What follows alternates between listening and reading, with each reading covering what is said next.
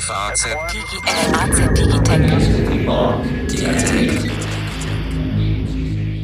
Herzlich willkommen, liebe Hörerinnen und Hörer, zu einer neuen Folge unseres FAZ Digitech Podcast, in dem wir uns wie immer für die interessanten Themen der Gegenwart und der Zukunft interessieren, gelegentlich auch der Vergangenheit. Heute geht es um ein großes und dramatisches Ende, schon mal so viel vorneweg.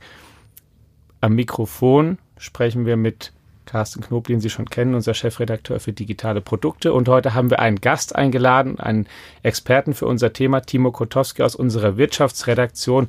Er beschäftigt sich mit Luftfahrt, schreibt schon lange darüber, weiß, welche Fluggesellschaften erfolgreich oder erfolglos sind und was die wichtigsten Trends in dieser großen Branche sind. Und heute geht es gar nicht um die, sondern um eine Ebene dahinter, nämlich die Hersteller der Flugzeuge. In dieser Woche hat der Airbus Vorstandsvorsitzende Tom Enders das Ende des größten Passagierflugzeuges der Welt ausgerufen, des Airbus A380, der gar nicht so alt geworden ist, aber jetzt nicht weiter produziert wird. Die Maschinen, die es schon gibt, die werden noch eine ganze Weile fliegen, so viel wissen wir, aber neue wird Airbus nicht mehr herstellen. Timo, wie kommt das denn? Der Hauptgrund, wenn ein Produkt scheitert, ist äh, ganz oft, es fehlt die Nachfrage danach und Airbus hatte äh, darunter zu leiden, dass Fluggesellschaften den A380 nicht bestellt haben, sondern zuletzt äh, war es eher sogar so gewesen, dass Fluggesellschaften bereits erteilte Bestellungen wieder äh, in Abbestellungen umgewandelt haben, sodass äh, das Orderbuch für den A380 sogar noch zusammenschrumpfte. Und jetzt ausschlaggebend für das Ende war, dass äh, die Fluggesellschaft Emirates, die äh, der größte Kunde für den A380 war, Emirates alleine wollte ungefähr so viele A380 insgesamt haben wie alle anderen Fluggesellschaften der Welt zusammen, dass Emirates gleich 39 Flugzeuge auf einen Schlag nicht mehr abnimmt äh, und damit äh, ist eigentlich die Perspektive für das A380-Programm zu Ende gewesen. Wieso hat Emirates denn so entschieden? Die haben ja erst die Maschinen bestellt und was hat sie jetzt zu der Überzeugung gebracht, dass sie sie doch nicht haben wollen? da dürfte ein, ein Strauß von Gründen eine Rolle gespielt haben. Das eine ist, der, der A380 ist ein sehr großes Flugzeug. Es ist momentan das größte Flugzeug im Passagierliniendienst. Es hat mehr als 500 Sitzplätze, wenn man mehrere äh, Sitzklassen drin hat und mehr als 500 Sitze auf einem Flug jedes Mal füllen. Das ist schon auch für eine große Fluggesellschaft eine Herausforderung. Andere Fluggesellschaften fliegen dann vergleichbare Strecken mit Flugzeugen, die 100 äh, oder sogar 200 Sitze weniger haben dass das mitunter nicht so leicht ist, Carsten, hast du gerade selbst erlebt oder du kamst aus New York zurück. Bist du eine Maschine geflogen? Genau, tatsächlich ähm, war es auf dem Hinflug und auf dem Rückflug ein eher eigenartiges Erlebnis. Ich war ja früher Korrespondent in den Vereinigten Staaten und äh, wirklich halbleere Flugzeuge habe ich da nie kennengelernt. Und jetzt ging es also mit Singapore Airlines, übrigens dem Erstkunden, also First to Fly waren die bei A380 damals vor. Der übrigens der erste ist, äh, der auch schon A380 aus seiner Flotte wieder rausgenommen hat. Genau. Äh, also die, die haben sehr früh angefangen ne, und fliegen auch diese Strecke Singapur mit Zwischenstopp in Frankfurt Main und dann weiter nach New York mit ähm, A380. Mhm. Und äh, Retour geht das dann genauso, also wieder über Frankfurt zurück nach Singapur. Man könnte also meinen, das ist eine Strecke, die klingt ja so recht attraktiv. Ja. Also Metropolen, die da sich miteinander verbinden. Und äh, als wir in das Flugzeug einstiegen hier in Frankfurt, dachte ich, ähm, Boarding completed. Moment, das ist ja wirklich halb leer. Du konntest dir deinen Sitzplatz lässt sich aussuchen ähm, und dich dann breit machen in der Economy, wo du wolltest.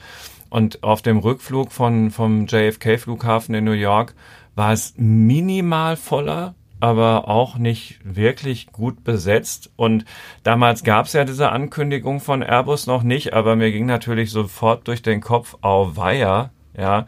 Und jetzt fliegst du hier mit vier Triebwerken, mit diesem riesigen Flugzeug halb leer über den Atlantik da trennt das Herz des Finanz, das, da blutet das Herz des Finanzvorstands und ja, so ist es dann ja wohl auch. Das hast du ein Stichwort schon gegeben, das vierstrahlige Flugzeug, Timo. Das ist auch ein Problem im Grunde, denn eigentlich ist das vierstrahlige Flugzeug im Grunde, das vierstrahlige Passagierflugzeug am Ende und auch gar nicht nur der A380, oder? Genau, so ist es. Äh, und äh, beim vierstrahligen Flugzeug kommt natürlich hinzu, dass äh, so ein Flug, wie der gerade beschriebene, dem das Herz des Finanzvorstands noch viel stärker bluten lässt. Denn der A380, der ließ sich profitabel betreiben. Das hat Emirates über Jahre bewiesen. Allerdings ist für einen profitablen Betrieb es nötig, dass viel mehr Sitzplätze gefüllt sind, dass also eine Auslastung höher ist als in anderen Flugzeugtypen, während für andere Flugzeugtypen 80 Prozent schon reichen, äh, hört man so, dass für einen A380 auch gern mal 90 Prozent besetzte Sitzplätze nötig waren, um damit wirklich Geld zu verdienen, was natürlich immer schwieriger zu erreichen ist, je größer das Flugzeug ist. Und deswegen äh, sind vierstrahlige Flugzeuge äh, sind aus noch, stammen noch aus einer Zeit, als Triebwerke noch nicht so leistungsfähig waren, dass man für Langstrecken halt vier Triebwerke brauchte. Aber nicht nur die Flugzeugentwicklung, sondern auch die Entwicklung von Triebwerken ist fortgeschritten und alle jüngeren äh, Modelle für Langstreckenverkehr kommen mit zwei Triebwerken aus. Die sind größer, arbeiten effizienter. Die Flugzeuge können sogar noch weiter fliegen. Einziger Nachteil ist, es sitzen mehr oder es sitzen weniger Passagiere dann auf dem einzelnen Flug drin aber unterm Strich rechnet sich das oft für Fluggesellschaften mehr. Also eine Kostenfrage und ein Fortschritt in diesem Bereich ist sozusagen ein, ein A380 Killer gewesen jetzt. Wie ist es denn aber tatsächlich dazu gekommen? Der wurde ja auch, wenn man sozusagen, gut, jetzt ist nicht die Beerdigung gewesen, er wird nicht, nur nicht weiter produziert erstmal, die Maschinen sind natürlich noch im Dienst, aber an sich von seiner Erstproduktion, die war noch mal wann, bis jetzt ist gar nicht so viel Zeit vergangen es hat eine lange Geschichte gegeben in der Entwicklung und äh, in der Vorbereitung des Flugs. Äh, man erinnert sich, da hat es auch noch technische Probleme gegeben, weil an den vielen Fertigungsstandorten man sich nicht so richtig abgestimmt hat und dann einige Kabel zu kurz waren, bevor der Flieger starten konnte. Richtig im Linienbetrieb ist der Flieger jetzt seit zwölf Jahren und äh, ist, das Ende rückt näher. Äh, nach nur zwölf Jahren ist, steht fest, wann die Fertigung wieder eingestellt wird. Es wird nämlich jetzt 2021 sein. Dann äh, ist 14 Jahre nach dem Beginn des Linienflugbetriebs die Fertigung zu Ende. Das, ist schon wirklich eine unglaublich ja. kurze Zeit, nur um das mal in Relation zu setzen. Ja. Die Boeing 747, also der, der sogenannte Jumbojet, ist am 9. Februar 1969 zum ersten Mal gestartet und äh, äh, ist da endet zwar jetzt auch bald eine Geschichte, aber dann eben eine von 50 Jahren und das ist ja schon ein signifikanter Unterschied. Also haben wir jetzt auch schon gehört, auch dieses Flugzeug ist im Grunde am Ende. Auch ein vierstrahliges Flugzeug. Mit genau, die längeren, Boeing genau. ist eigentlich sogar einen Schritt weiter. Das hört man nur nicht immer äh, so laut, wie es bei Airbus ist. Tatsächlich hat Boeing keinen einzigen Passagier-Jumbo mehr in seinem Auftragsbuch stehen. Da kommt auch keiner mehr, es sei denn, es bestellt noch irgendjemand. Aber da rechnet selbst Boeing eigentlich nicht mit. Die haben für sich entschieden, die 747, das Jumbo, äh, der ist ein, ein reines Frachtflugzeug, denn äh, für Fracht äh, äh, Unternehmen, da liegen noch Bestellungen vor, da wird er weitergebaut, aber für Linienfluggesellschaften eigentlich nicht mehr. Hat denn Airbus eigentlich, das Management von Airbus einen großen Fehler gemacht? Konnte man damals eigentlich, als entschieden wurde, den Flieger zu bauen, konnte man das abschätzen oder konnte man das eigentlich, sind jetzt von irgendwas überrascht worden, denn es ist ja ein enormer Aufwand getrieben. Einmal hat die Entwicklung ja Milliarden gekostet. Es wurde Infrastruktur in Frankreich umgebaut, Flughäfen umgebaut, neue Wartungshallen eingerichtet und Landebahnen verlängert, um überhaupt diesen Flieger sozusagen beherbergen zu können. Also ein, was bei Flugzeugen kleineren Typs oder anderen Typs gar nicht vorkommt, ein enormer Aufwand. Ähm, und ist dann was passiert, was alle überrascht hat, oder haben sich da nur ziemlich viele Leute sehr stark verschätzt? Naja, es gab zwei Denkschulen, zwei Prognoserichtungen in der Zeit, als äh, man mit der Entwicklung des A380 angefangen hat. Die eine Prognose war, es wird auf den großen Rennstrecken in der Weltluftfahrt zwischen den wirklich großen Flughäfen eines Tages so viele Passagiere geben, ähm, dass das gar nicht mehr anders zu bewältigen sein wird als mit Riesenflugzeugen, weil man kann die Flughäfen nicht unendlich ausbauen. Ähm, die, man kann nicht unendlich viele Startbahnen dazu setzen, also müssten die Flugzeuge größer werden, um die Passagiere zu befördern. Die andere Prognose war, Passagierwachstum gibt es und zwar auch ein sehr kräftiges, aber das wird sich auf viele verschiedene Strecken verteilen. Und aus heutiger Sicht stimmte die zweite Prognose. Denn das wirkliche Wachstum hat ja eher auf den Strecken jenseits der Drehkreuze stattgefunden. Wenn wir gucken, wie Billigflieger groß geworden sind, die haben ja angefangen, von kleinen Regionalflughäfen zu fliegen und haben dort äh, ein großes Wachstum für die Luftfahrt geschaffen. Boeing hat schon sehr früh genau. das eingeschätzt, Carsten. Du hast auch sehr früh einen den Entscheider von Boeing getroffen, der dir das auch schon gesagt hat, oder? Das ja, das habe ich heute früh nochmal extra nachgelesen, weil ich erinnerte mich äh, an ein Gespräch äh, in Chicago in der Zentrale von Boeing mit dem damaligen CEO, dem Vorstandsvorsitzenden Phil Condit. Das war 2002 und ähm, damals war die Debatte voll im Gange, ob ähm, sich das lohnen würde, in, in riesige Flugzeuge zu investieren, wie einen A380 oder ob es eben äh, möglicherweise sinnvoller ist, auf, auf kleinere Maschinen äh, zu setzen. Und Phil Condit, Phil, Phil Condit hatte eine sehr dezidierte Meinung und sagte, nein, sie hätten es x-mal durchgerechnet, diese großen Flieger, die nur zwischen den großen Hubs pendelten, rechneten sich nicht. Die Menschen wollten nicht unbedingt alle in diese Zubringerflüge steigen und dann umsteigen und dann halt mit dem großen Flieger fliegen und dann vielleicht nochmal wieder umsteigen, sondern sie wollten mehr Direktflüge. Also mhm. natürlich würde der Luftverkehr weiterhin einem starken Wachstum unterworfen sein und so weiter, aber eben in Form von Direktflügen und nicht in, dem Sinn von diesen Riesenfliegern. Und ganz interessant, zu dem damaligen Zeitpunkt war Condit auch der Meinung, dass es sich auf keinen Fall lohnen würde, die 747 nochmal weiterzuentwickeln in eine etwas längere äh, Version mit einer größeren Oberke Oberdeckkabine, was dann ja später trotzdem passiert ist. Da habe ich mir heute früh, als ich das las, auch gedacht, na, Phil Condit, wärst du mal lieber bei deiner Meinung von damals geblieben, ja. weil das war natürlich auch eigentlich nicht nötig. Ne? Die Lufthansa mhm. fliegt mit solchen erneuerten 747 Maschinen rum. Das ist auch alles ganz nett, aber wirtschaftlich gelohnt hat sich das garantiert auch nicht. Und das hatte mir der Boeing-Chef damals schon sehr dezidiert zu Protokoll gegeben. Und da muss man wirklich sagen, also von diesem kleinen strategischen Abweicher mit Blick auf den Jumbo-Versuch abgesehen, war er auf dem besseren Dampfer als seine Kollegen von Airbus in Europa. Das kann ich nur bestätigen. Also die, die Entwicklung der 7478, das ist ja die jüngste Version äh, des Jumbo-Jets von Boeing, die war halt auch kein Erfolg mehr. Wenn man insgesamt guckt, hat Boeing äh, mehr als 1500 Exemplare des Jumbo-Jets ausgeliefert.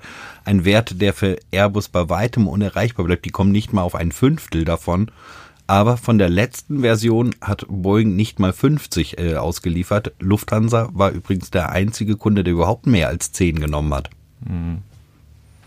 Ja, vierstrahlige Jets. Ne? Es gibt ja noch einen anderen Airbus mit, mit vier Triebwerken, der halt auch ähm, auf dem ähm, die A340 ja. Äh, die, die Fluggesellschaften auch noch, nur noch sehr ungern ähm, in die Luft ähm, nehmen. Dafür ist der A350 ein Riesenerfolg. Ja. Genau, fliegt ja. mit zwei Triebwerken, hat äh, schafft sehr lange Strecken, äh, ist, ist momentan in der Airbus-Flotte das Modell, was die längsten Strecken überhaupt schafft. Äh, und da äh, ist durchaus ein Zukunftsmarkt zu sehen. Ja, ja bevor wir nochmal dann dazu kommen und uns mit Airbus ein bisschen allgemeiner beschäftigen, Misslich natürlich für das Unternehmen Airbus, dass dieses Flugzeug nicht so funktioniert hat. Misslich aber auch für den europäischen Steuerzahler, denn der hat auch gar keine so kleine Summe dazugegeben, oder? Zur Entwicklung. Richtig. Ja, ich würde mal, ich würde sogar so zugespitzt sagen, für die aktuelle Wirtschaftslage von Airbus ist es überhaupt nicht misslich. Airbus äh, hat heute äh, gleichzeitig mit dem äh, Aus des A380 auch noch einen äh, deutlichen Gewinnanstieg um, glaube ich, fast 30 Prozent äh, haben sie den Gewinn gesteigert im vergangenen Geschäftsjahr bekannt gegeben. Die hohen Kosten, die für den A380 entstanden sind, sind in der Entwicklungsphase entstanden und da ist auch sehr viel Staatsgeld aus der Staatskassen, was letztendlich Geld des Steuerzahlers ist, reingeflossen. Und da haben auch Staaten äh, aus Europa große Kredite gegeben, die noch lange nicht alle zurückgezahlt sind und äh, möglicherweise wird da auch nicht mehr alles äh, zurückfließen. Warum Insofern. ist das eigentlich überhaupt passiert? Warum muss denn der Steuerzahler eigentlich da eine Möglichkeit schaffen oder sowas mitfinanzieren? Es ist ja ein Unternehmen, was etwas entwickelt. Bevor der Timo die Frage beantwortet, kann ich noch ganz kurz nachtragen. Der Kollege Christian Schubert, unser Wirtschaftskorrespondent ja. in Paris, der, der bei Airbus seit Jahren ein- und ausgeht, der hatte die Zahlen auch heute nochmal ganz exakt äh, recherchiert. Ähm, 3,5 Milliarden Euro hat ähm, Airbus für das Flugzeug aus Deutschland, Frankreich, Großbritannien und Spanien erhalten und getilgt wurden davon wohl 2,5 Milliarden Euro. Also im Moment sitzen wir, hm. ja, die europäischen Steuerzahler, immer noch auf den von Timo schon angesprochenen Krediten von rund einer Milliarde Euro, die ja möglicherweise dann halt eben nicht mehr bedient werden. Genau, das wollte ich nur kurz einschieben, ja. bevor dann die Frage des Warum an Timo weitergeht. Warum äh, ist es ist letztendlich eine auch ein, nicht nur eine unternehmerische Entscheidung gewesen, den A380 zu bauen, wie überhaupt äh, alle Airbus-Flugzeuge, dass man überhaupt Airbus-Flugzeuge baut, keine rein unternehmerische Entscheidung war, sondern auch eine politische Entscheidung. Man wollte halt auch ein europäisches Gegengewicht äh, zu anderen Flugzeugherstellern allem voran dem Boeing-Konzern, der äh, aus mehreren amerikanischen äh, Herstellern äh, erwachsen ist, äh, äh, dem etwas gegensetzen, um nicht äh, nur von amerikanischen Lieferungen abhängig zu sein und auch auf dem Herstellermarkt Wettbewerb zu haben, in der Hoffnung, dass Wettbewerb niedrigere Preise für Flugzeuge bedeutet. Das ist tatsächlich eine Besonderheit dieses Marktes. Ohne Airbus hätte es einfach einen großen Anbieter erstmal zumindest gegeben, von dem wir wussten, Boeing, der da sehr dominant war. Und mit Airbus ist es natürlich auch noch keine optimale Situation, weil es eigentlich zwei gibt, die alle beide von ihren jeweiligen dahinterstehenden Regierungen natürlich auch gefördert werden, was auch regelmäßig zu Krach führt. Nicht nur zwischen den Beteiligten, auch schon vor der WTO gelandet ist und irgendwie keine, naja, wie soll ich sagen, keine voll befriedigende Situation. Nein. Aber natürlich sind zwei Anbieter immer noch besser als einer für die Kunden ist es mit Sicherheit so, dass das zwei besser sind. Äh, und wenn man guckt, äh, wer baut denn sonst noch Flugzeuge? Es gibt ja noch eine ganze Reihe weiterer Flugzeughersteller, aber die wirklich großen Langstreckenflugzeuge, ja. die äh, gibt es momentan nur von Boeing oder Airbus. Alles andere, was es da noch gibt, gibt es in, in, in Lateinamerika gibt es den Hersteller Embraer, in, in, in Russland gibt es immer wieder Versuche, die an die sowjetische Luftfahrttradition anknüpfen wollen. In China erwächst ein Hersteller, die sind aber alle im Segment mit kleineren Jets unterwegs und nähern sich eher diesem Segment äh, mit den klassischen 7, Boeing 737, A320, mit denen wir von Frankfurt nach Mallorca fliegen, in, die, in dieser Größenordnung mhm. mit den kleinen Fliegern. Diesem Segment nähern die sich an, bei größeren sind die alle nicht aktiv. Und wenn man von den vierstrahligen Flugzeugen absieht, dann geht es Airbus und Boeing aber beiden nicht schlecht. Airbus vor allen Dingen, du hast jetzt die Geschäftszahlen, die gerade bekannt gemacht wurden, schon gesagt. Ähm, da zeigt sich das auch an der Börsenentwicklung. Immerhin seit Jahresbeginn dieses noch jungen Jahres ist der Aktienkurs um 30 Prozent gestiegen, was schon ein Wort ist in, jetzt in diesen Börsenzeiten. Also an sich funktioniert Airbus momentan ganz gut unternehmerisch, oder?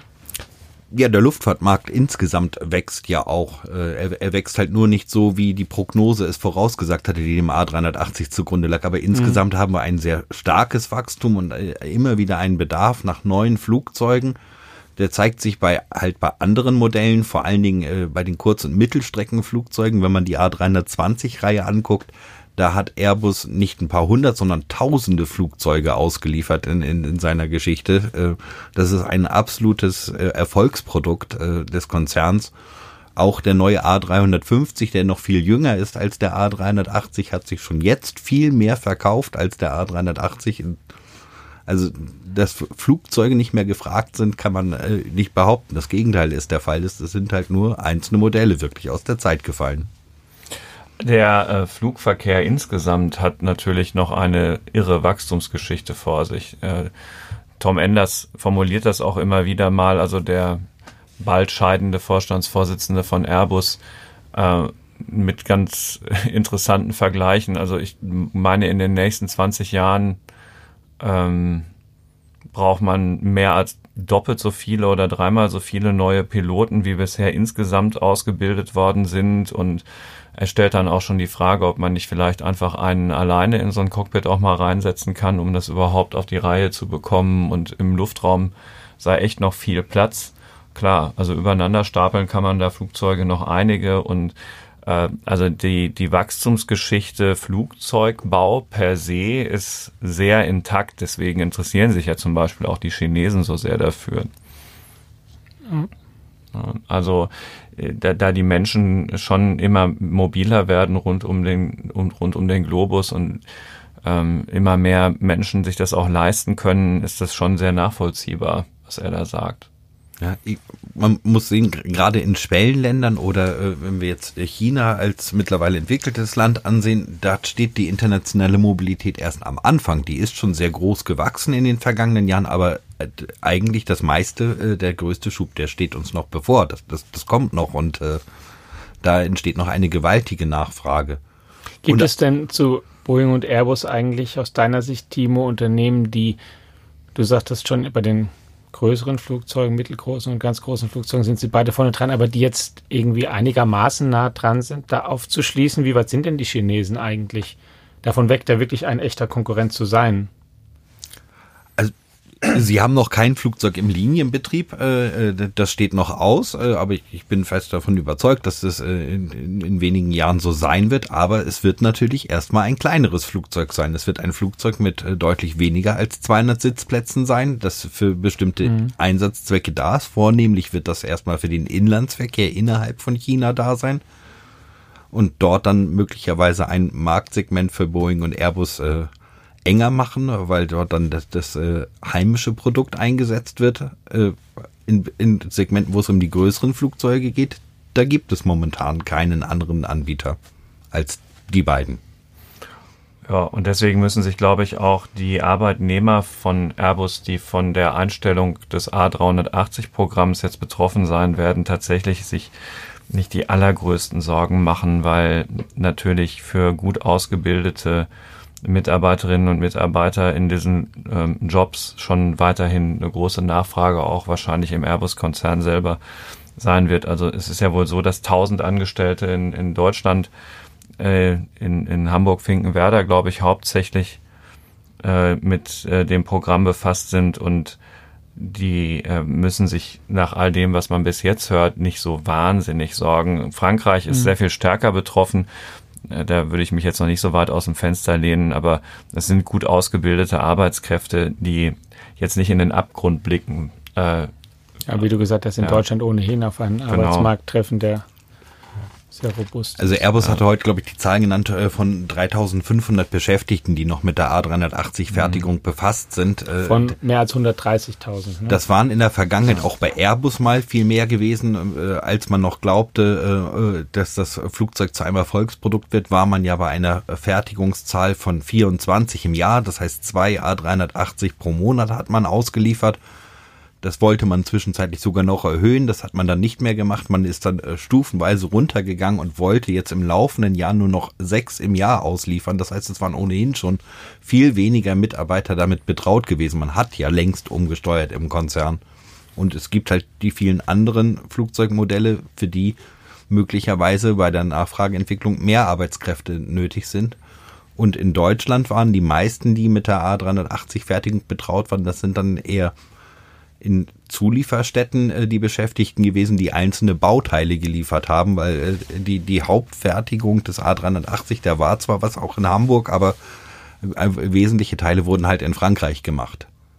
Wir wollen zum Schluss nochmal einen Blick in die Zukunft werfen. Wir haben es zum Teil schon getan und Trends erklärt, die wichtig sind. Das zweistrahlige Flugzeug hat sich Stand heute durchgesetzt. Es fliegt weit, erreicht die Ziele, die die Menschen erreichen möchten und kann genügend Menschen dorthin bringen, um die Linien so zu bedienen, dass es am kostengünstigsten und auch am erträglichsten für die Fluggesellschaften ist, ist eines. Zweitens, das Reisen wird wohl und das Fliegen weiter zunehmen der Menschen. Also hier ist auch kein Ende in Sicht aus den Gründen, die du schon gesagt hast.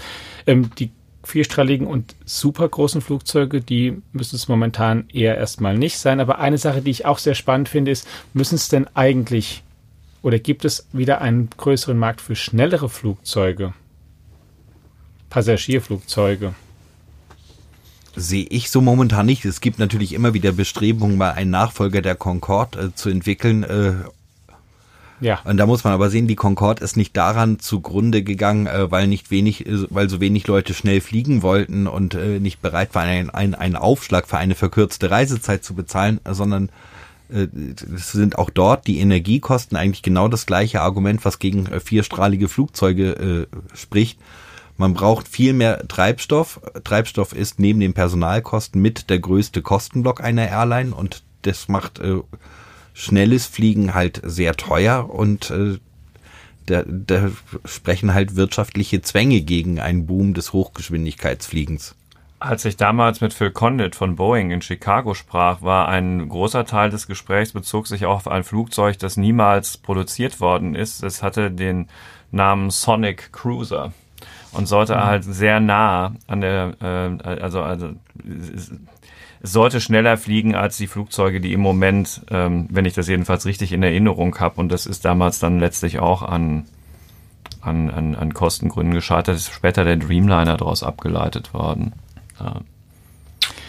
liebe Hörerinnen und Hörer, Sie sehen Versuch und Irrtum kommt natürlich auch in der Luftfahrtbranche zu, auch in sehr großen Projekten, auch Prestigeprojekten oder Objekten, zu denen der A380 bestimmt gehört hat. Wir haben schon gesagt, er wird weiter fliegen, aber jetzt nicht weiter produziert.